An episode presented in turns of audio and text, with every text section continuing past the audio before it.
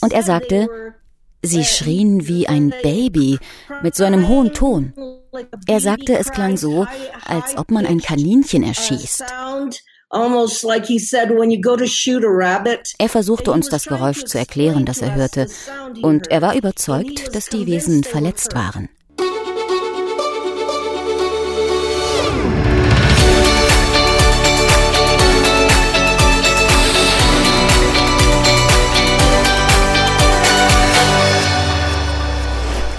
Herzlich willkommen bei Exo Magazin TV, dem Magazin für Freigeister. Wenn es einen roten Faden gibt zwischen all den interessanten UFO-Fällen, irgendeine Parallele, dann ist das die Atomkraft. Aus irgendeinem Grunde scheinen sich die mysteriösen Flugobjekte besonders für unsere Nukleartechnologie zu interessieren. Denn immer wieder wurden sie in der Nähe von sensiblen Anlagen gesehen. Atomwaffensilos, Kernkraftwerke, sogar bei atomar betriebenen U-Booten und Flugzeugträgern. Und nun wissen wir vielleicht, wo dieser rote Faden angefangen hat. In ihrem neuen Buch The Best Kept Secret sind Paola Harris und Jacques Vallée dem vielleicht ersten UFO-Absturz in den USA auf die Spur gekommen. Und zwar in der Nähe des Trinity Atomwaffentestgeländes im Jahr 1945 kurz nachdem dort die erste Atombombe getestet wurde. Aber was bedeutet das eigentlich? Now, we should be wir sollten uns davor hüten, diesen Fall nur als ein weiteres Roswell, einen weiteren Absturz oder eine weitere Landung zu betrachten. Denn es gibt noch einen anderen Aspekt bei diesem Fall, den die meisten Leute übersehen haben. Erinnern Sie sich, das hier ist nur 25 Kilometer vom Standort der ersten Atombombe entfernt, die den Lauf der Geschichte verändert hat. Uh, Und es war vier Wochen nach der ersten Atombombe. Drei Tage nachdem Japan kapituliert hat. Das ist kein Zufall, dass etwas vom Himmel auf diese Ranch gefallen ist you know, on this ranch. This was, I, I think it, we, we have and historians will have to Historiker werden das als ein Signal ansehen müssen, dass es noch etwas anderes gibt. Ich meine, das ist ein Wendepunkt in der Zivilisation unserer Zeit. Ich meine, die erste Atombombe. Ich, ich habe angefangen, aktuelle Bücher von Historikern zu lesen, die sich mit der ganzen Geschichte der Atomenergie befassen. Und es gab eine Diskussion unter den Offizieren, als Präsident Truman die ersten Verlautbarungen über das Geheimnis der Atombombe machte.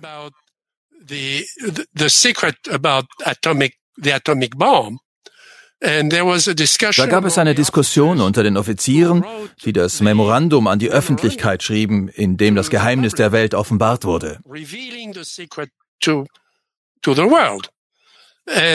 Und sie haben darüber gestritten, ob das wirklich die Waffe war, die das Ende des Krieges bedeutete, oder ob es die Erfindung war, die die Beziehung zwischen den Menschen und dem Universum verändert.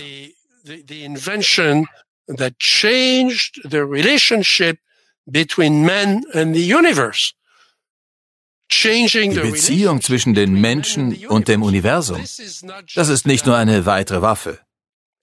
Das ist kein Gewehr, wissen Sie? Das ist ja der interessanteste Aspekt an der ganzen Sache, dass es in der Nähe des Atom-Testgeländes passiert ist, dem Trinity-Testgelände, und dass seitdem immer wieder UFOs in der Nähe von sensiblen Militäranlagen aufkreuzen, über die Jahrzehnte hinweg, immer wenn es um Atomkraft und Atomraketensilos geht. Und sogar die GEPON, die französische UFO-Untersuchungsbehörde, hat ein Paper mit einer räumlichen Punktmusteranalyse veröffentlicht, das zeigt, dass sie hauptsächlich in der Nähe von Kernkraftwerken und Atomanlagen gesehen werden. Dieser Fall könnte also den Anfang dieser ganzen roten Linie markieren, die sich durch die ganze Geschichte des modernen UFO-Phänomens zieht, oder? Herr Vallée, und das ist also genau der Punkt, an dem ich Sie bitten wollte, mehr darüber zu sagen, was Sie darunter verstehen. Was genau meinen Sie, wenn Sie sagen, dass es ein metamenschliches Kontrollsystem gibt? dass wir das UFO-Phänomen als viel mehr ansehen müssen als nur Menschen von anderen Planeten. Was könnte das sein? Nun, dieser Fall ist selbst ein Beispiel dafür. Das ist nicht einfach nach dem Zweiten Weltkrieg passiert, weil der Mensch zum ersten Mal in den Weltraum flog.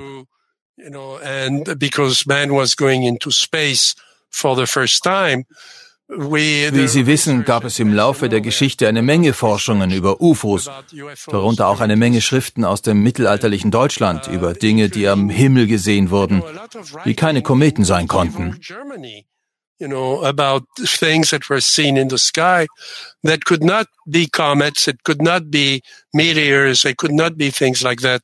Uh, es gibt wunderbare Stiche aus Deutschland, aus der Schweiz und aus einigen anderen Ländern, die zeigen, dass seit langer Zeit Dinge am Himmel gesehen wurden, die mit unserer Kultur interagierten. Things seen in the sky that interacted with our culture. Um, Der Fall in New Mexico ist, denke ich, ein weiteres Beispiel dafür, dass gerade an einem Wendepunkt in der Menschheitsgeschichte auftauchte. Und ich denke, das ist ein Aspekt, den wir erforschen und uns bewusst machen müssen.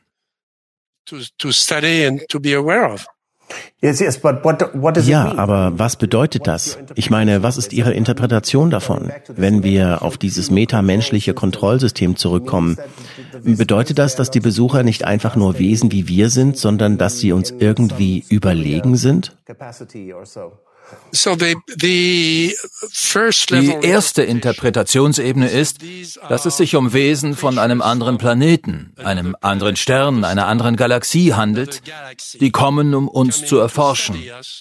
So wie wir zum Mond oder zum Mars fliegen, um die Bedingungen auf anderen Planeten zu verstehen. However, um, Allerdings passen viele der vorhandenen Beweise nicht so recht zu dieser Hypothese.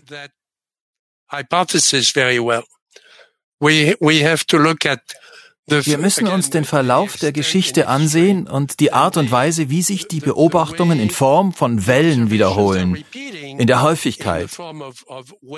Jedenfalls, wenn wir uns die letzten 50 Jahre ansehen.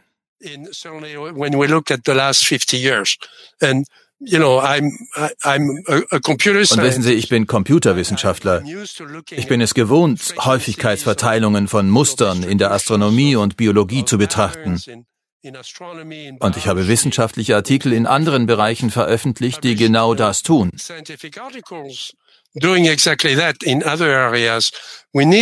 Wir müssen dieses Wissen auf die Struktur der Phänomene anwenden.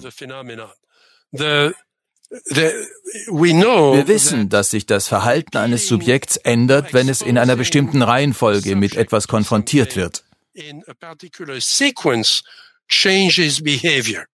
Das kennt man als Verstärkungsplan. Uh,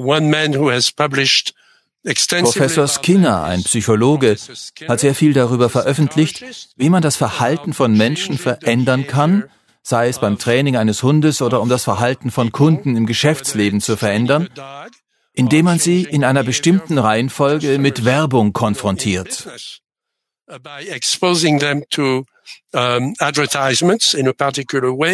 All das ist ausgiebig untersucht worden.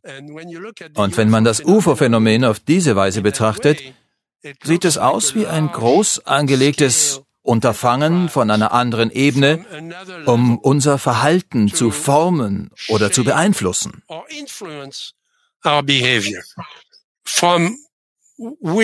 Wir haben dem bislang keine Beachtung geschenkt. Wir wissen nicht, wie wir uns verändern. Wir haben nur ein Gefühl für die lokale Geschichte und wissen sehr wenig über die globale Geschichte der Menschheit. Und ich denke, wir müssen die Aufmerksamkeit von Historikern darauf lenken, von Menschen, die die Daten haben, um das Ganze zu betrachten. Wir haben keine Erklärung. Wir verstehen nicht, warum diese Geräte so aussehen, wie sie aussehen. Wir verstehen die Physik nicht. Und die außerirdische Hypothese ist natürlich eine davon.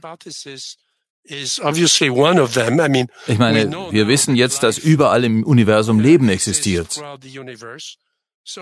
Aber ja, es könnte Leben sein, das uns ähnelt. Aber bedenken Sie, in den drei Fällen, die Paola und ich in dem Buch untersuchen, sind die Kreaturen menschenähnlich. Sie atmen unsere Luft. Sie tragen keine Maske auf ihrem Gesicht. Sie haben keinen Helm. Sie werden als kleine Menschen beschrieben, die uns sehr ähnlich sehen. Sie haben einen größeren Kopf und längere Arme.